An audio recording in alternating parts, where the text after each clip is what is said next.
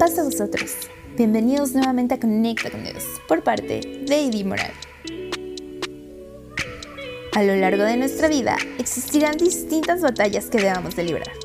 Algunas veces comenzaremos a sentir que perdemos esta batalla.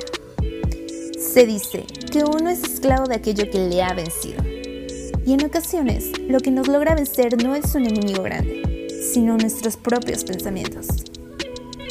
Marco Aurelio decía que nuestra vida es lo que nuestros pensamientos hacen de ella, ya que a partir de ellos comenzamos a alimentar ideas y sentimientos, y en base a esto comenzamos a hacer planes, ya que estos pensamientos influyen en todo lo que pasa en nuestra vida y en nuestro estado de ánimo, debemos tener especial cuidado en las ideas que alimentamos. Y así, como cada día escogemos los alimentos que vamos a consumir, o la ropa que vamos a usar. De esta misma manera podemos escoger qué es lo que queremos que siga creciendo dentro de nosotros. Podemos ver nuestra mente como un jardín, donde nuestro corazón es esa tierra donde se puede sembrar flores. Pero ahí mismo también puede crecer hierba y maleza, las cuales solo le quitan nutrientes a la tierra y a las flores. De esta misma manera actúan nuestros pensamientos negativos robándonos energía consumiendo nuestros pensamientos positivos.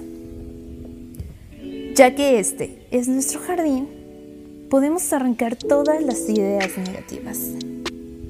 Tal vez al principio no sea muy fácil, pero podemos comenzar con no seguirlas alimentando para que no se fortalezcan. Si tú tienes una situación que te preocupe o te moleste, primeramente exponla ante Dios para poderla resolver de la mejor manera posible. Y posteriormente platicarla con quien lo necesites. Cuando te tomas un tiempo para hablar con Dios y con tus amigos de estas situaciones, es posible encontrar otras perspectivas e incluso desaparecer esa sensación de tener una carga tan pesada que llevamos solos, porque nos damos cuenta que Dios nos ayuda a llevarla no permitas que los pensamientos negativos gobiernen tu vida. Alimenta tu fe, tu confianza en Dios y tu confianza en ti mismo, junto con todo lo bueno que hay en ti. Y sobre toda cosa guardada, guarda tu corazón, porque de él mana la vida. Este texto lo podemos encontrar en Proverbios 4:23. Mi deseo es que alimenten su corazón de cosas buenas y que así como dice el Salmo 90, con ayuda de Dios, aprendamos a contar nuestros días, de tal manera que traigamos al corazón sabiduría.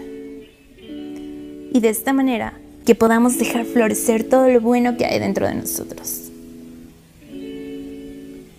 Espero que nos volvamos a encontrar pronto. Paz a vosotros.